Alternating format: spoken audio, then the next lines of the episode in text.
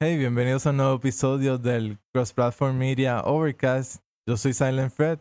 Me acompaña Bart Knight. Y el Gran Maca. y pues vamos a discutir algunos juegos.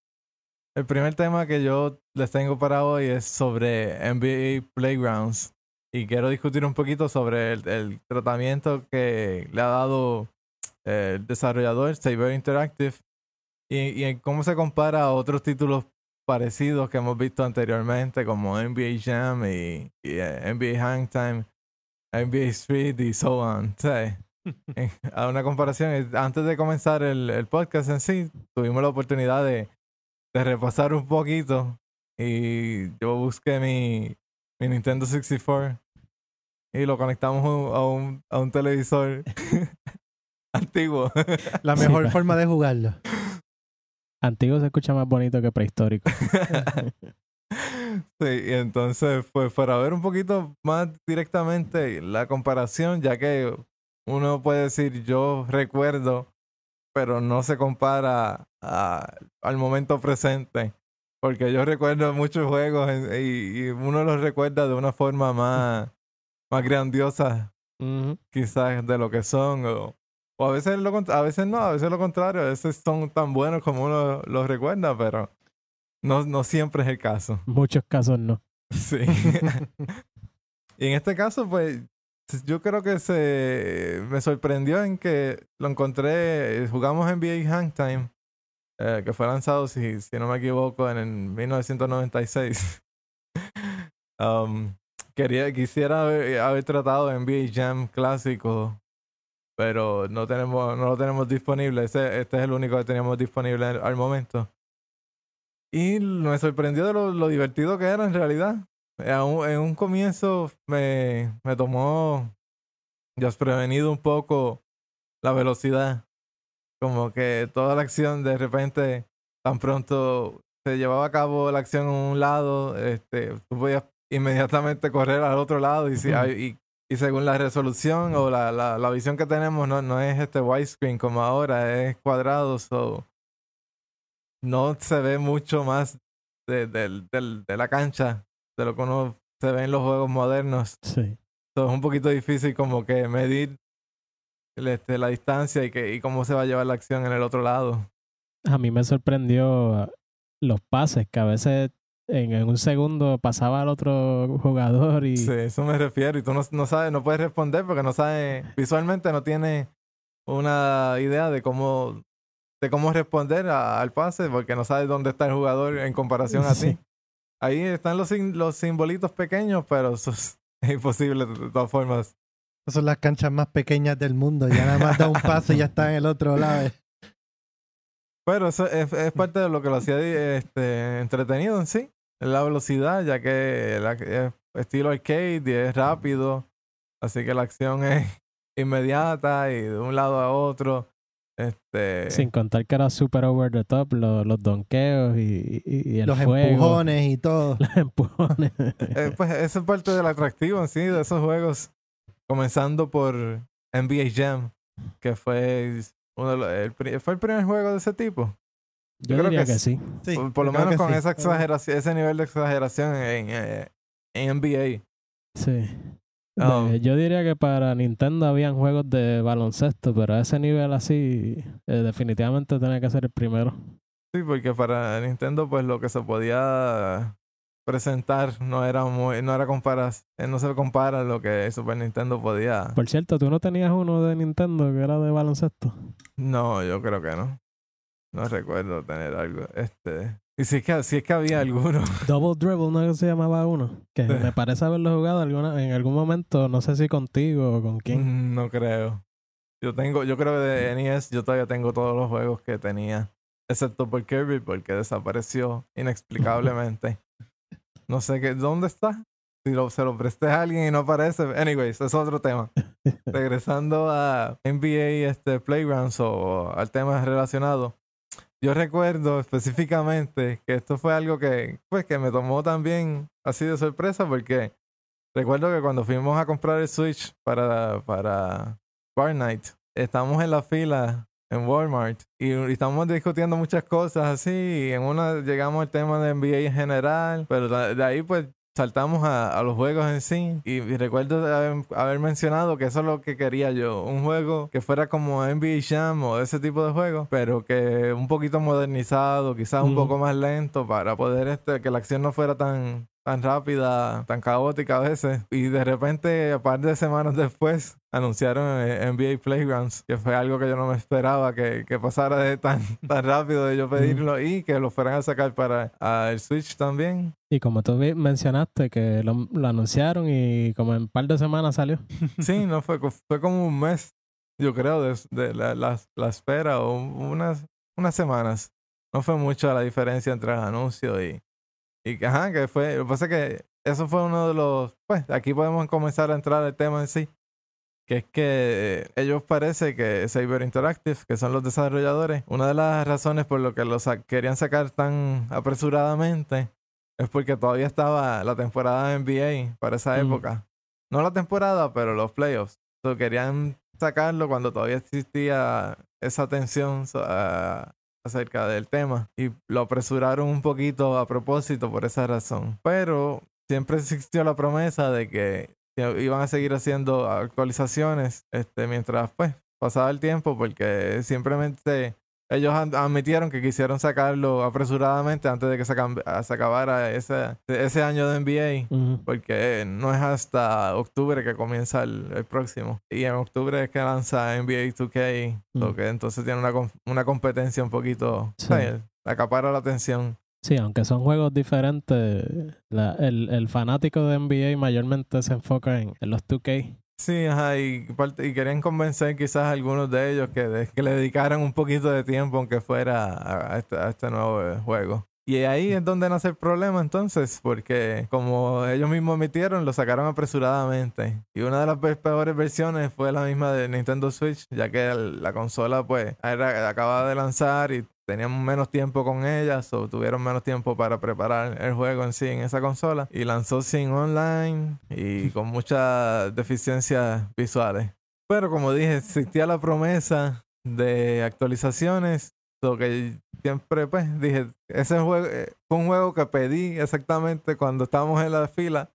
So que no podía negarme a, a darle, a darle la oportunidad. Así que lo, lo adquirí. Y en cuanto a la mecánica, yo encuentro que es bastante sólida. En comparación a, a NBA Jam, que lo, lo tuvimos uno, jugamos uno tras el otro, es mucho más lento. Definitivamente es más. Uno puede tomar acciones más ex- exactas porque pues no, no es tan rápido y puedes responder también a las acciones del otro equipo porque pues todo es un poquito más, mucho más lento. Pero a su vez pues se pierde un poquito de ese de esa energía, de la velocidad de, un estilo más arcade. Pero en cuanto a la mecánica es casi es muy similar, eh, excepto porque eh, los controles pues son un poquito también más... Cada acción está as- asignada a un botón específico, a diferencia de los juegos clásicos que eran el mismo botón para todas las acciones de, sal- de saltar, el mismo botón para todas las acciones que tenían que ver con las manos. Eh, era por contexto. De, si, si estabas este en defensa, pues hacía una función y estabas... Exactamente.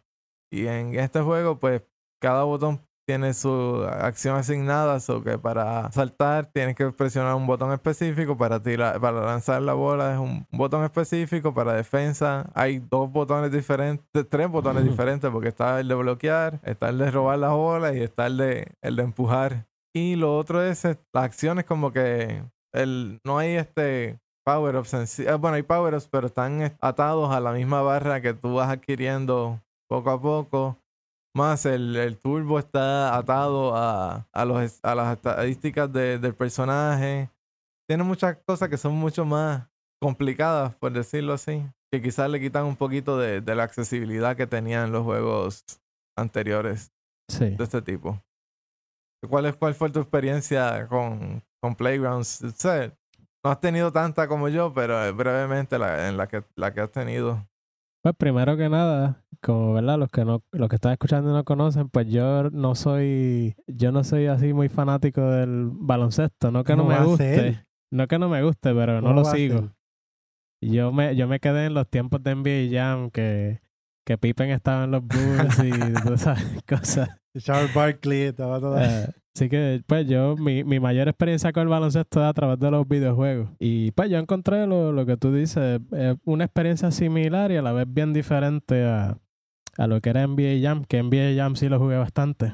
Noté lo mismo que tú dices, la, la, la velocidad. Eh, este no es que no es que sea bien lento, pero en comparación con, con los otros juegos, sí se podría decir que, que se nota así eh, bastante. Aunque es un poco complicado de jugar, a la misma vez es como todo juego. Después que le, le des un, un tiempito para acostumbrarte y eso, pues no, no es tan malo. Aunque pues yo siempre jugaba contra ti, que ya tú, ¿verdad? Tenías, tú tienes el juego y tienes más tiempo, así que Sí. no, no te di mucha liga, pero tampoco me sentía que, o sea, me sentía que, que podía... Competir, sí. sí. Para ser la primera vez no, no se sentía tan inaccesible. Y No, no había una barrera, sí, no había una barrera tan grande en los controles. O sea, Sí. que, como dije, es más o menos lo mismo, pero pues con más, Es como que más más, botones. este, las acciones tienen que ser más precisas, no es como en los NBA Jam, en esos juegos que tú no tenías que estar directamente encima del jugador, tenías que, si estabas cerca, en el caso de que si por ejemplo alguien está donkeando y tú estabas cerca, no tenías que estar tocándolo casi, pues tenías eh, la oportunidad de, de quitarle el balón o bloquearlo. En esto yo pienso que hay que ser un poquito más preciso, por ejemplo, Sí. este, medir bien el brinco. Si alguien venía así, para entonces bloqueársela. Que no era como en los Sí. otros que... Por lo menos eso fue lo que yo sentí cuando lo jugué. Sí, el, ti- el timing en sí es un poquito más exacto en esta. Y, en la, y también en la en este son modelos tridimensionales y en el otro como son eran más más básicos, pues era más fácil como que aunque no estén en la misma distancia, más o menos Sí. no se notaba la diferencia y podían interactuar de formas diferentes. En este, pues, al tener modelos más tridimensionales, más exactos y todo el tener el, el terreno de juego también, aunque Sí. está en una perspectiva dos de dos dimensiones, pues todo es 3D. Eso pues lo hace también que necesites todo que sea más específico a, a los modelos. Eh, y lo que tú estabas mencionando, este Maca también, que para tirar también eh, sí es un poquito más complicado porque tienes que dejar el botón hundido hasta cierto momento y entonces soltarlo para que él eh, haga el tiro. Eso, eso es algo que en NBA Jam yo, yo como que noté que más o menos es un poquito similar, pero no es tan preciso que, que si no hundes el botón como es, pues falla el, el tiro. Sí, te da mucho más forgiven, como dices. No, no me acuerdo ahora mismo la palabra en español, pero Eh, aunque eso es algo que, que mejoraron con la última actualización. Eh, ¿Qué cosa? la, la cuestión de. Se supone que los tiros eran un poquito más forgiving. Ajá, ahora, es- ahora es más difícil todavía, excepto que ahora te dan una, una barra que por lo menos te, te deja saber cuándo es más o menos el, el que tienes que lanzar eh, la bola en sí, dejar de presionar el botón. Eso Inicialmente, inicialmente era por el ojo, por el visual. Tienes que simplemente ver cómo el jugador hacía su movimiento y más o menos dejarte llevar eh, si ya completó su movimiento para entonces Mm. soltar el, el botón. Eso era algo que al principio me tomó de sorpresa. La, la primera vez que lo jugué pensaba que era estilo eh, NBA Jam o NBA Handtime, que tú pues la, si la tirabas pues tenías el chance de caer. Tú sabes que no, no era tan preciso como este. Después fue que él me dijo, ah, tienes que estar pendiente de la barra, que tienes que caer en, el, en la parte que, que tiene más probabilidades de echarla, que no es así eh, como en este, en el NBA Jam, que tú no la tirabas y podías echarlo, no importaba, Sí. porque no, no había, no era tan preciso en eso, que en este como que porcentaje, ah, tienes más oportunidades si está en el área verde. En de la NBA barra. Jam, yo creo que era más. Si tú estabas hundiendo el turbo, te da más probabilidad de, de, de que se está. Y si, y si estabas solo, por supuesto, si no había nadie encima, pues también las pro- probabilidades aumentaban. Pero más allá de eso, pues otro, lo otro que quería discutir es cómo, además de que pues el lanzamiento fue un poquito apresurado y que pues la mecánica de juego era pues diferente, no necesariamente significa que sea mala, pero las actualizaciones pues han sido un poquito atropelladas. No estoy seguro, muy, no estoy muy seguro que Saber tiene como que una visión exacta de cuál es la, meta. Yo creo que se han dejado llevar mucho por, la retroalimentación de, las respuestas de, algunos jugadores, pero no necesariamente los jugadores quizá que deberían dejarse llevar porque se han una de las quejas que yo más encontré online cuando primera vez me dio con buscar información más allá de, lo que yo había completado, encontré muchísimas quejas de, de, lo difícil que era el juego, los torneos específicos, porque tiene pues su... Tiene lo, el modo de exhibición, que es pues tú jugar un, un, partido rápido, pero también tiene torneos que tienes que completar ciertas eh, metas. Y algunas de las metas eran bastante complicadas, pero no todas. La mayoría se podían hacer dentro de las herramientas que te daban. no era nada de otro mundo. Sin embargo, las quejas eran infinitas sobre lo difícil que era el juego. Y me imagino que no ayuda mucho este, pues, lo, lo complicado que, que, se pueden sentir los controles en, en, en comparación a los juegos que mencionábamos anteriormente. Y no estoy seguro si se están dejando llevar por las personas correctas para completar las próximas actualizaciones. Como que las los cambios que han, que han realizado como que no necesariamente han mejorado del todo el juego en sí. La barra pues te da una representación visual de cómo realizar mejor el tiro, pero... ¿Tú crees que no, no ha cambiado realmente? Ajá, es básicamente igual. De, quizás alguien que no entendía el concepto de, lanzar la bola, pues ahora lo puede entender, pero para mí se siente completa igual o peor, porque me, enfoco más en la barra y no en, la, en el movimiento mm. natural de, del juego. Sí, también noté que la barra sale abajo en la, en la mitad de la pantalla en vez de salir cerca del jugador. No sale sobre el jugador. Oh, ¿y qué era la barra esa que salía abajo? Ah, ahora mismo no. Ahora mismo en mi mente, en mi mente salía sobre el jugador, pero ahora no sé. Estábamos jugando en el modo, ¿cómo es que dicen? Tabletop. Estábamos con la, con el Switch como tal. Ajá, eso fue un poquito complicado. yo estaba lejos y pues lo veía más pequeñito todavía. Sí. y no solamente eso, sino que, ajá, como tú dices, el tiro de tres lo, lo trataron de hacer un poco más difícil para que no, no cualquier jugador pudiera echar la bola tan fácilmente, porque uno de los problemas era que en los torneos, eh, cuando tenías un torneo que era contra Chuck, Chuck las metía de tres sin problema. era, era como uno de los mejores tiradores de tres, y cuando no se supone, pero en comparación a como vimos a NBA Handtime, cualquier jugador también en ese juego tiene la posibilidad de, de insertarla de tres, lo que eh, se siente más natural el hecho de más, más divertido. El, el problema que veo es que se están tratando de enfocar un poquito quizás se han dejado llevar por personas que a lo mejor quieren algo un poquito más, exacto o más a lo NBA 2K o, algo así, a más hacia, como dices, simulación y no a más al estilo arcade, que es lo que, pues lo que es más atractivo para este tipo de juegos.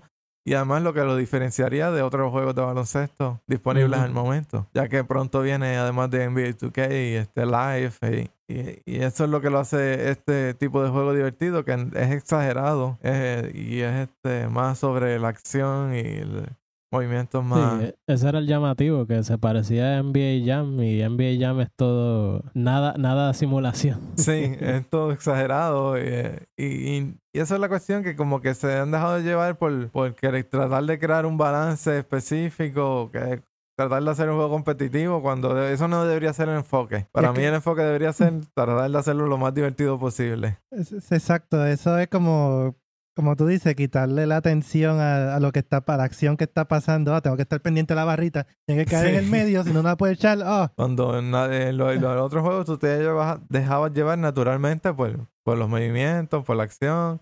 Y si no podías responder porque eran, eran mucho más veloces esa la acción, eso que si no podías responder, pues hay, otra posesión. Y eso en el juego de baloncesto. Eso es algo que sí es auténtico el juego de baloncesto. Que siempre hay una, una posesión tras la próxima. Tú sabes que porque perdiste esta posesión no significa que vayas a perder el juego, sino que pues intenta una vez más. Sí. Pues lo que estaba resumiendo era que me, me encanta la forma en que han desarrollado la mecánica un poco y especialmente que lo han hecho única a pues, un estilo particular que no sea exactamente una copia de, de los otros juegos anteriores, pero me, me, me preocupa el enfoque que, que, han estado dando a través de las nuevas actualizaciones, pero que espero que, que al final del proceso quizás este resulte en un juego más entretenido. ¿Algún, ¿Alguna otra cosa que eh, quieran añadir? Para mí, yo, el, juego como está, como ustedes ya mencionaron, la, la mecánica es sólida. Eh, pero para mí, en, mi opinión, la parte que más como que me dejó, ah, ¿qué pasó aquí?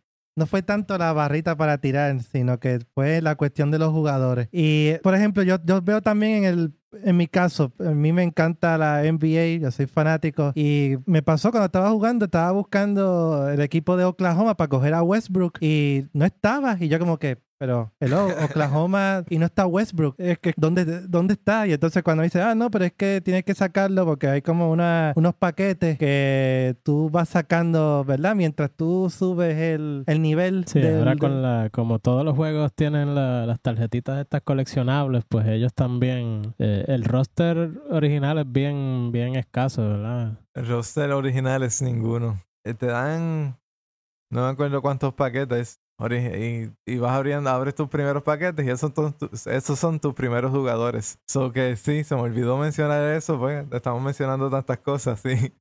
Ese proceso es bien, también otro, otro aspecto bastante negativo. Es la forma en que tú desbloqueas jugadores y la forma en que tienes que aumentar el nivel de los jugadores para desbloquear las movidas y cosas así y, y para poder desbloquear más jugadores.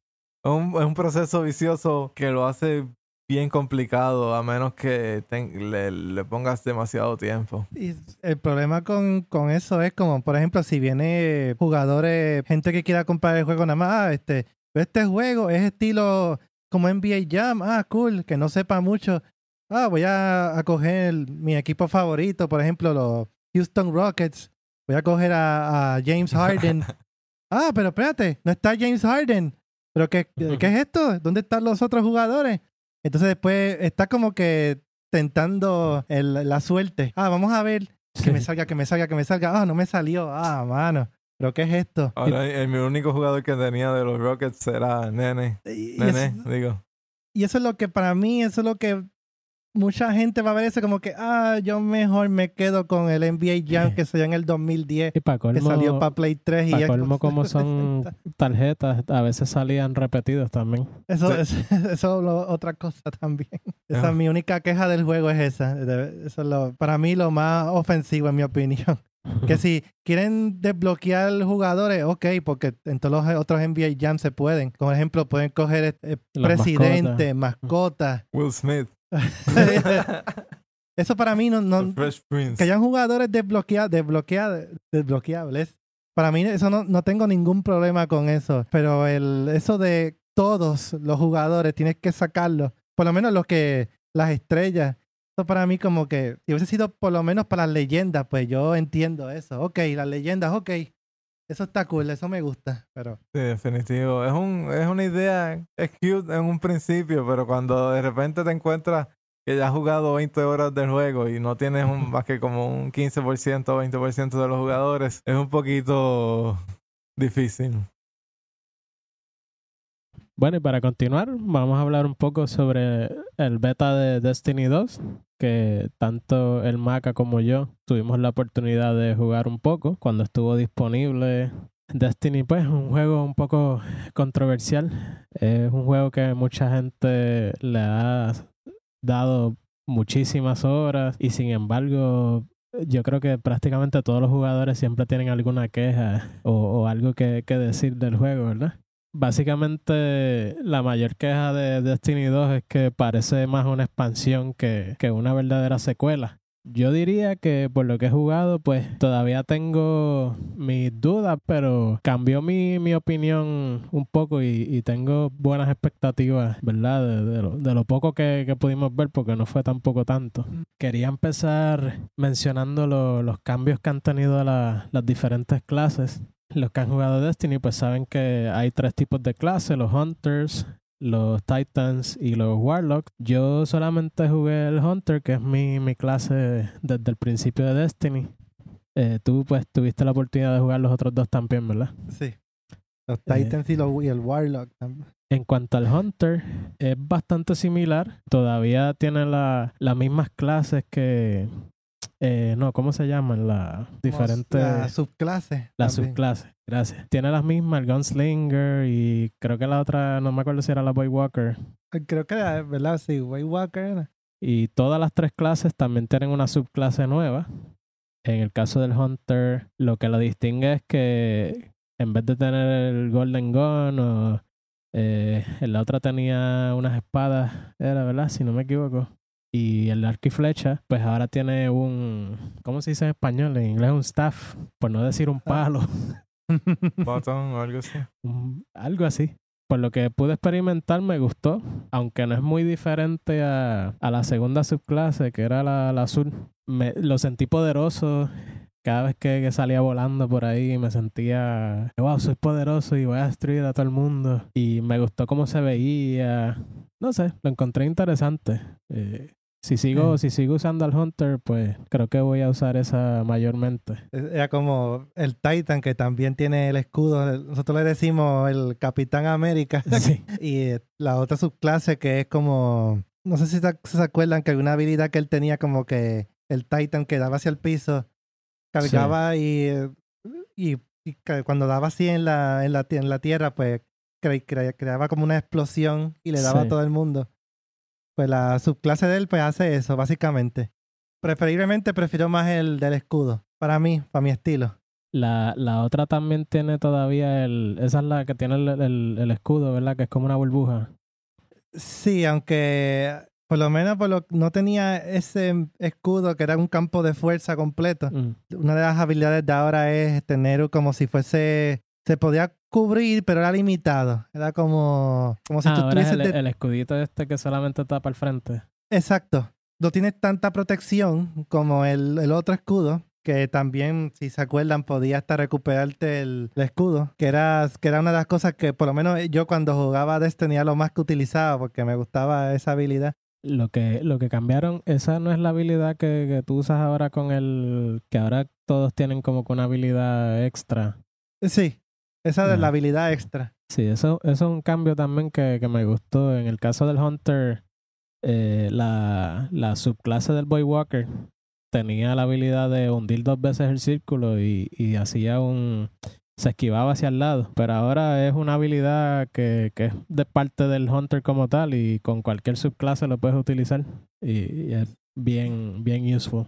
Y el del Warlock que era como, era como si fuese un, un círculo. Y entonces todo lo que se de tu equipo si está en ese círculo, pues también se recupera la, el escudo, que ayuda bastante, en especial en situaciones que haya muchos enemigos encima. El Warlock es una buena opción de, de support, De apoyo. de apoyo. Otro, otro cambio también que ha ocurrido en el juego es la, la forma en que se, se equipan las armas y los tipos de armas que, que existen. Eh, en el juego original eh, tenías un arma primaria, un arma secundaria, las armas pesadas. En este juego pues cambiaron, eh, son los, los power weapons, los kinetic weapons y los heavy weapons si no me equivoco. Este, aunque en eso estaban también en la primera, más o menos, ¿verdad? Que eran que Pues tenían lo que- su... son los mismos tipos de armas eh, y unos nuevos, pero lo, lo que pasa es que cambiaron la- las clasificaciones y la, Ah, ok, ok.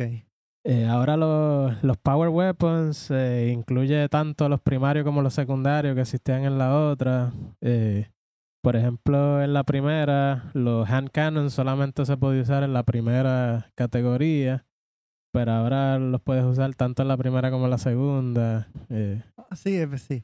Cierto. Sí, y lo- también la, las metralletas. También eran unos que... Había, habían unos que Sí. solamente eran para primarios y no secundarios, que no se podían usar. Básicamente ahora la- las armas, lo que son las escopetas, los snipers, los fusion rifles, todas esas armas que son más poderosas, pues están en la categoría de la, la tercera categoría. Algo que encontré curioso hablando de los Fusion Rifles, que los vi que están categorizados en heavy. Eso me... Sí, por eso. wow. Mira, están heavy ahora. Y eso era algo que yo recuerdo de, de la primera, que mucha gente se estaba quejando, que era que los Fusion Rifles eran demasiado fuertes. Sí, especialmente en el multiplayer, que eso es lo que básicamente, bueno, nosotros también tuvimos, este- tuvimos experiencia. Sí, lo- los fusion rifles son difícil, bien difíciles de usar, pero el que lo sabe usar letal. Es básicamente casi un tiro, ya está, está muerto ya. Eh, ¿qué, tú, ¿Qué tú pensaste de la forma en que cambiaron ahora las categorías y eso? Eh, me gusta, pues como tú dices, ahora tiene más opciones, que eso era algo que el anterior solamente podías usar ciertas armas primarias, que no podías tenerlas Sí. así. Y eso, eso es una de las cosas que de verdad me gustaron de, de Destiny 2. En mi caso, yo en Destiny 1 prácticamente no usaba los hand cannons y ahora casi siempre tenía uno porque como ahora las dos categorías son más o menos intercambiables, como que puedes usar los mismos tipos de armas entre las dos, pues en la primera tenía, qué sé yo, un, un scout rifle y en la segunda pues tenía un hand cannon. Tenía un hand cannon exótico de fuego que, que era bastante bueno para, especialmente para el Crucible. Y, y pues antes yo no usaba tanto los hand cannon y esta vez pues lo- los estaba usando más a menudo. Que es como el arma de los, la exótica de los Titan que te dan, que es con una metralleta bien exagerada y tiene un montón de balas y tú puedes seguir disparando y disparando. Un gran cambio que eso trae también, las escopetas eran bien populares en, en el Crucible, porque estando en cercano, de un tiro básicamente puedes matar a todo el mundo.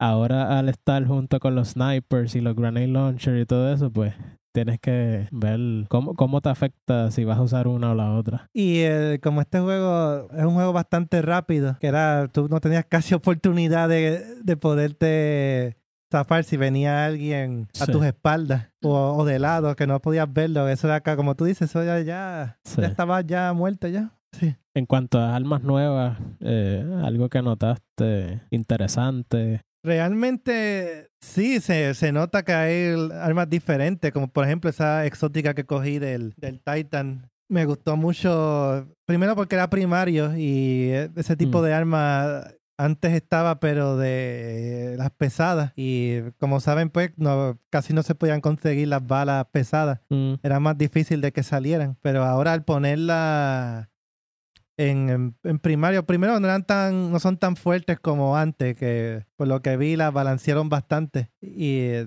es divertido usarlas, porque como saben, pues, este, para recargarlo se tarda bastante, pero puedes disparar, por ejemplo, si hay un grupo, perfecto para un grupo. Es básicamente como lo- los machine que habían antes, pero menos poderosos. Exacto. Yo encontré uno de los que recuerdo, eh, era también una metralleta, pero era más pequeñita, era como un, como si fuera un tipo Uzi. Eh, y me gustó también porque, pues, como tú dices, básicamente en Destiny 1 la- las, las metralladoras eran eh, pesadas y, pues al, no haber tantas balas de ese tipo y esta cuestión, pues uno veía esas armas ma- menos que quizás lo, que uno quería. Gráficamente, yo encuentro que a primera vista quizá uno dice, wow, esto se ve igual que Destiny 1, pero a la vez que, que bajé el beta y, lo vi en persona, me, me impresionó los detalles adicionales y, y ese tipo de cosas que tú encontraste. Oh, sí, sobre todo este, la- las escenas de historia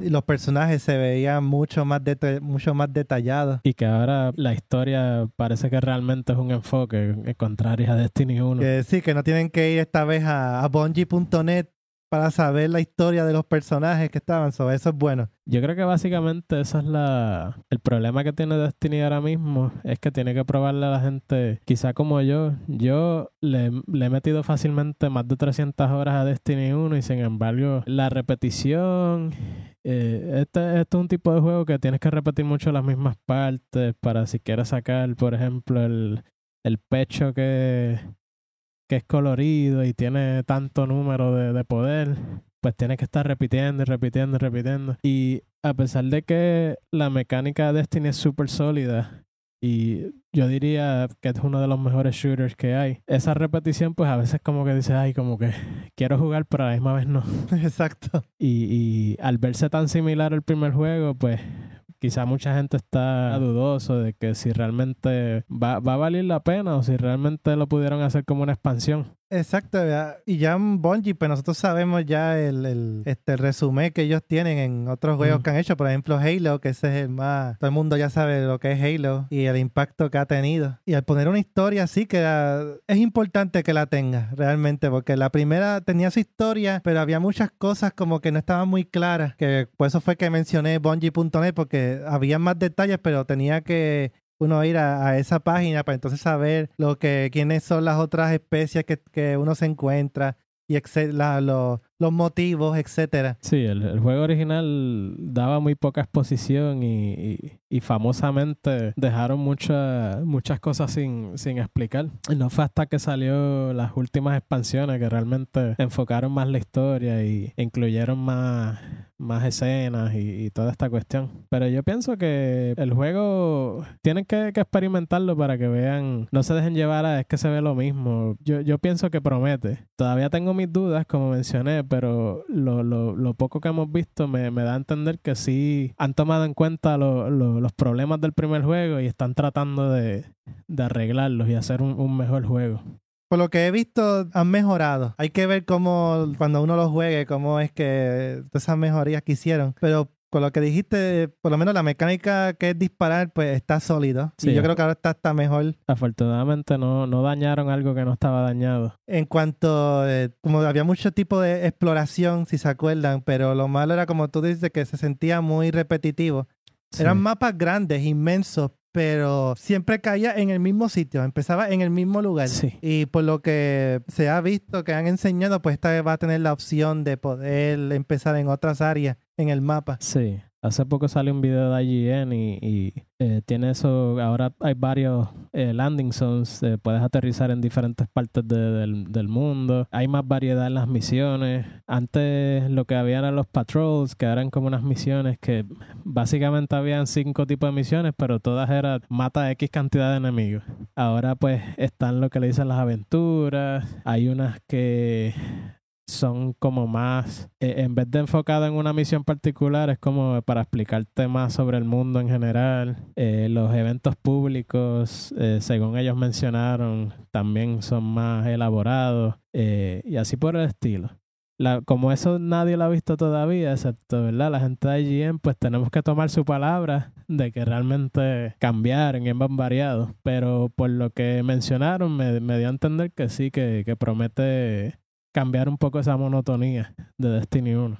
Sí, eh, otra cosa que en el beta fue de lo más que me gustó. Por ejemplo, cuando te empiezas el beta, pues básicamente empiezas con un poco, con una pequeña parte de lo que va a ser la historia. Como ya habíamos dicho, estaba mucho más interesante, pero sobre todo me interesó mucho el villano. Que eso era una de las cosas que realmente necesitaba Destiny. Ya que en la primera no, no se sentía que había un villano, como eh, una figura, como tú dices, ah, este es el que hay que derrotar. Y esta vez en eso hicieron un buen trabajo. Este villano está muy interesante. Oryx, Oryx y, y Crota, eh, los diseños y, y el tipo de, de enemigos eran interesantes, pero la forma que los presentaron, pues, era como que, ah, ok, otro enemigo más que hay que matar al final de...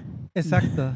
Pero no era como, como este, que ya uno desde el principio lo ve y, y la forma en que, en que ataca al, al, al guardián y, y, y, y lo básicamente le quita su poder y, y- y lo deja morir. Eh, se siente que es alguien que realmente es amenazante y hay que tenerle miedo. Llegaste a ver que, según tengo entendido, habían tirado por un tiempo limitado como que el sitio que se reúnen los, los jugadores. Sí, la, la granja. Eh, no, porque la, la hora que lo pusieron fue bien específico y lamentablemente pues no pude eh, llegar a verlo. Yo tampoco, desafortunadamente. Era más algo visual porque las tiendas ni nada funcionaba. Era simplemente para uno ir explorando y, ver cómo se veía. Pero sí me hubiera gustado ver, ¿verdad? Cómo, cómo ha cambiado lo- los espacios sociales. Pero, pues, en resumen, yo diría, a, a este juego hay que verlo más que una secuela directa. Es como una secuela tipo reboot y, y se puede ver en cómo están tratando la historia y toda esta cuestión, todo el mundo está empezando desde cero. El personaje tuyo no lo puedes transferir, no puedes transferir las armas, no puedes nada de lo que pasaste los últimos tres años recopilando en, en el primer juego, lo vas a tener en este juego. Tienes que, todo el mundo va a empezar desde cero. Y yo creo que también por esa cuestión, en vez de tratar de, de, de mejorar lo que había, vamos a tomar lo que aprendimos del primer juego y hacer básicamente la, la, visión que nosotros teníamos desde un principio de Destiny. Porque Destiny siempre dijeron como que iba a ser un juego de, de 10 años o algo así. ¿sabes? Tenemos ya una visión de que va a continuar por varias versiones. Pero el primer juego, ¿verdad? Con, con los problemas que tuvo al principio y toda esta cuestión, no fue hasta el final que como que se fueron encaminando. Quizá dijeron, vamos a empezar desde cero y, y, tratar de hacer el, el mejor juego que, que podamos hacer. Exacto, yo, yo estoy como tú, yo estoy este, un poco precavido por todo eso problemas que tenía la primera. En, especial con los problemas de, de búsqueda de las armas, tú sabes que eso siempre fue una de las cosas que más se criticó y, y yo estoy de acuerdo en eso, de que las, las armas que tú cogías, por ejemplo, si te salía un engram, si se acuerdan, violeta, y entonces uno espera que si, si es legendario, pues que te salga algo legendario. Pero como saben, mm, casi nunca salía algo legendario. al principio era un problema grande, después lo arreglaron, pero eh, es más o menos lo, que mencionamos con, con NBA Playgrounds, este, esta cuestión de la colección. Eh, queremos que, que sigas en, en, este ciclo vicioso y, queremos que sigas jugando horas y horas para tener X cosa que, que quizás no es no vale tanto la pena, pero tú tienes esa mente de que, ah, yo quiero eso y, y voy a, empeñarme hasta que lo saque. Exacto. Pero hay que ver, hay que ver cuando salga. Eh, por último, tu opinión antes de jugar el beta y después de jugar el beta, ¿estás más convencido? ¿Estás igual? Estoy, eh, ¿cómo decirte? Que no estoy muy, muy seguro. Estoy contento de que de los cambios, por lo que vi, no están mal, pero a la vez necesito como que ver más para entonces decir, ok, este, definitivamente Destiny 2 ha cambiado para bien en todo. Sí. Pero por, por ahora estoy positivo, pero a la vez como que voy a ver cómo, cómo surge el juego. Yo después de jugar estoy más positivo. Como dije, primero pensaba que era muy similar, ahora veo que quizá la mayoría son cambios pequeños, pero que realmente hacen un mejor juego. Todavía yo cancelé mi reservación, solamente lo reservé para jugar el beta. Este, todavía no, no estoy seguro que lo vaya a comprar rápidamente. Aunque sí, lo más seguro lo vaya a comprar ya sea tarde o temprano. Pues. Y si realmente mejoran las cosas que, que no me gustaron del primer juego, pues definitivamente va a valer la pena. Gracias por escuchar este nuevo episodio del Cross Platform Media Overcast. Yo soy Silent Fred. Bart Knight y el Gran Mac. Nos pueden encontrar en todas las redes sociales eh, a través del nombre X Platform Media. Y nos vemos en la próxima.